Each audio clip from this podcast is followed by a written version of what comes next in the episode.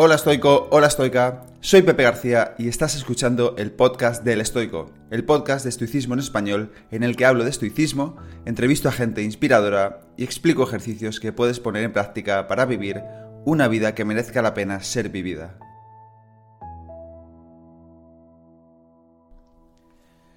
Bienvenido, bienvenida al episodio número 80 del podcast, episodio en el que voy a hablar de la idea de impermanencia en el estoicismo, de cómo todo llega, todo pasa, todo cambia.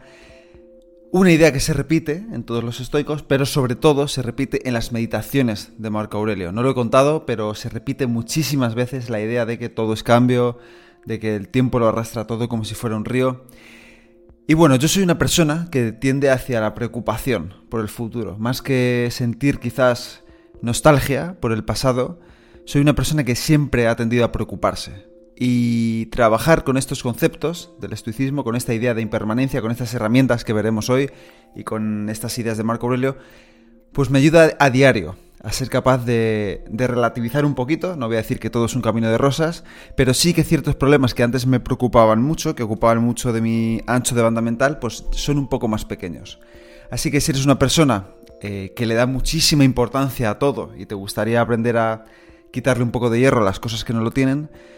Si te cuesta bailar con la incertidumbre, por ejemplo, ¿no? Te gusta tenerlo todo más o menos controlado, seguro, pues escucha con atención este episodio porque creo que te va a ayudar.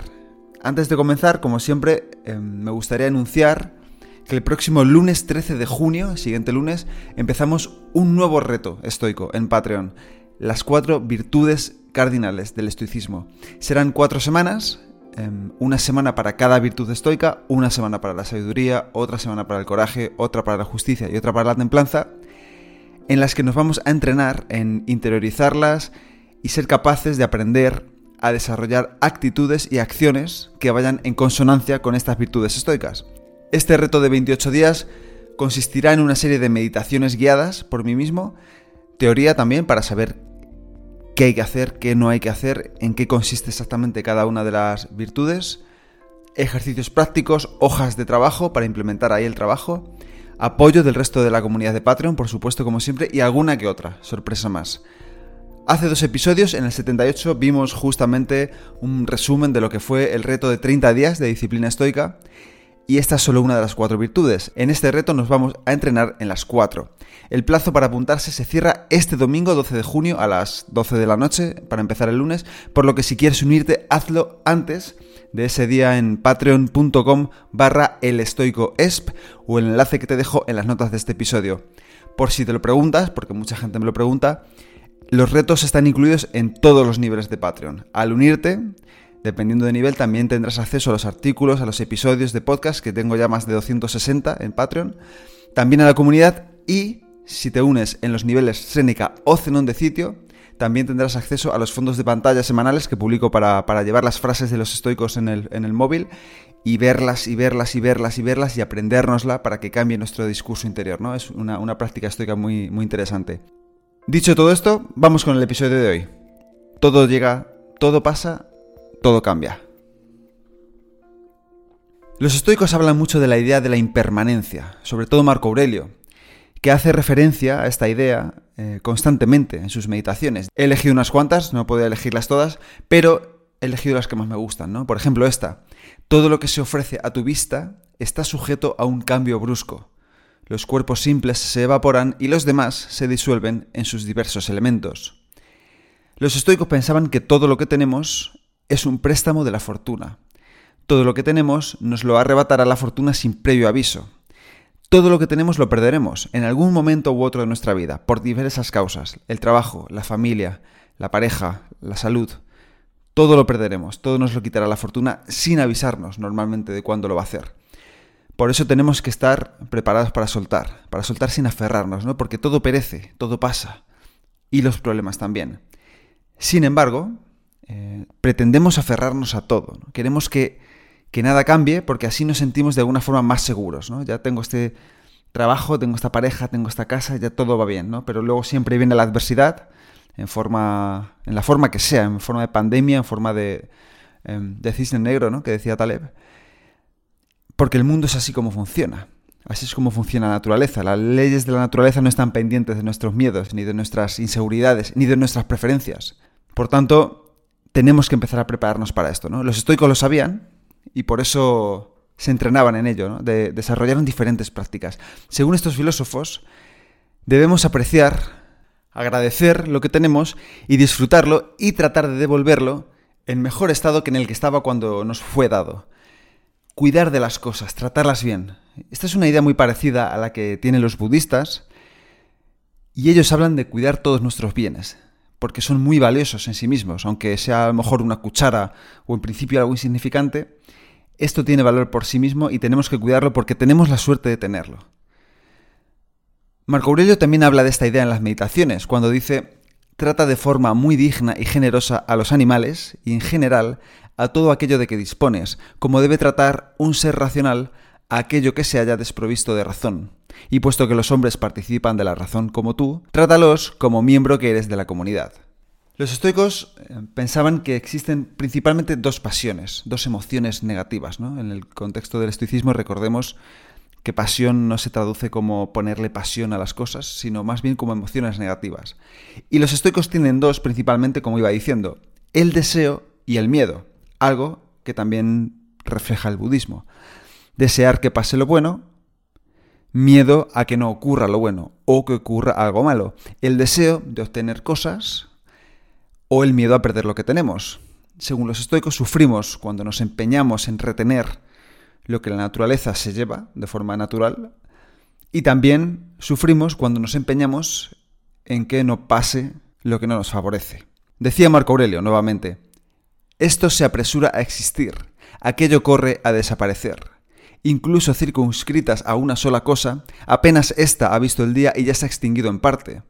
El transcurso y la variación de los seres renuevan el mundo sin cesar, lo mismo que la continua sucesión de los años hace que el tiempo parezca eternamente nuevo. En medio de este torrente donde todo pasa fugaz y en el cual es imposible detenerse, ¿podría dar alguien la menor importancia a cualquier cosa? Sería igual que apasionarse por una de esas aves que vuelan por encima de nosotros y que en un momento perdemos de vista. Qué bonito esto último, ¿no? Sería enfadarnos porque un, un ave pasa por encima de nosotros que enseguida se va, ¿no? Así percibía la vida o las cosas. Habla muy claramente aquí de la impermanencia en todo. La noche es la muerte del día, el día es la muerte de la noche. Estamos rodeados de cambio y de muerte constante.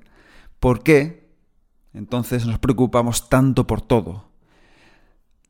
Ojo, que no estoy diciendo que no haya que preocuparse por nada. Por supuesto que hay problemas, ¿no? Cuando tienes un problema es muy fácil decir que no te preocupes. Pero simplemente seguramente no todos sean tan graves como para que tú le des tanta, tanta, tanta importancia. ¿Qué actitud debemos tener ante estos problemas, sabiendo que todo va a desaparecer? ¿Indiferencia? ¿Pasotismo? Más bien al contrario, el hecho de que todo sea impermanente no significa que debamos ignorarlo, que debamos pasar. Lo que tenemos que hacer es afrontarlo. ¿Cómo? Con sabiduría, templanza, coraje y justicia. Actuar de acuerdo a estas virtudes y no simplemente, bueno, como esto se va a ir, me despreocupo. Y podrían contestarme este argumento ya, Pepe, pero hay muchas personas que han perdido a sus hijos, que tienen enfermedades graves, que sufren en la guerra. Por supuesto, sus problemas son enormes. Creo, bueno, los estoy no estarían de acuerdo, pero podrían ser desgracias, ¿no? Pero bueno, también pasarán. Y esto no lo digo desde el desconocimiento de causa, ni siquiera tampoco los estoicos, ¿no? si precisamente me gusta el estoicismo, es porque ellos hablan con conocimiento de causa. Por ejemplo, Marco Aurelio perdió ocho hijos. Séneca estuvo exiliado, en un, le exiliaron durante ocho años en una isla desierta. Imagina lo que es que seas la persona más rica del mundo y más reconocida de Roma y que sin pruebas te manden a una isla desierta ocho años. yo creo que también es una tragedia, ¿no? Epicteto, por ejemplo, fue esclavo muchísimo tiempo, le partieron la pierna. Zenón, el fundador del estoicismo, perdió todo lo que tenía en un naufragio. El general americano Stockdale utilizó también estas ideas de los estoicos para sobrevivir eh, en un campo de concentración vietnamita. Creo que estuvo sometido a torturas durante más o menos cinco años. Yo creo que estas son situaciones extremas. Víctor Frankel, el autor del Hombre en Busca del Sentido, aunque no tiene exactamente las mismas ideas de los estoicos, pero sí coge muchas de ellas. Estuvo en un, en un campo de concentración hace muchísimos años también, ¿no? Entonces estamos hablando de casos extremos, no estamos hablando desde la comodidad del sofá, ¿no? Todo esto ocurrió y todo esto también lo borró el tiempo, como también borrará tus problemas, los míos y los que tiene todo el mundo ahora mismo. Dentro de 50 años ningún problema existirá. Bueno, a lo mejor no existe en el planeta, ¿no? Ahí ya no entro. Hace 2000 años o más de todo esto que estoy diciendo, pero las lecciones de los estoicos siguen con nosotros y podemos trabajarlas, entrenarnos en ellas y utilizarlas en nuestras vidas. Por ejemplo, podemos utilizar el ejercicio de la vista de pájaro que veíamos en el episodio 77. Simplemente separarnos un poco del problema actual y verlo con una perspectiva cósmica e histórica. También podemos practicar la visualización negativa, de la que hablé en el episodio 11 de este podcast, o pensar cómo todo muere a diario, reflexionar sobre nuestra propia impermanencia y mortalidad a diario, algo que te puede ayudar a hacer el último programa que anuncié el lunes, Memento Mori, recuerda que morirás.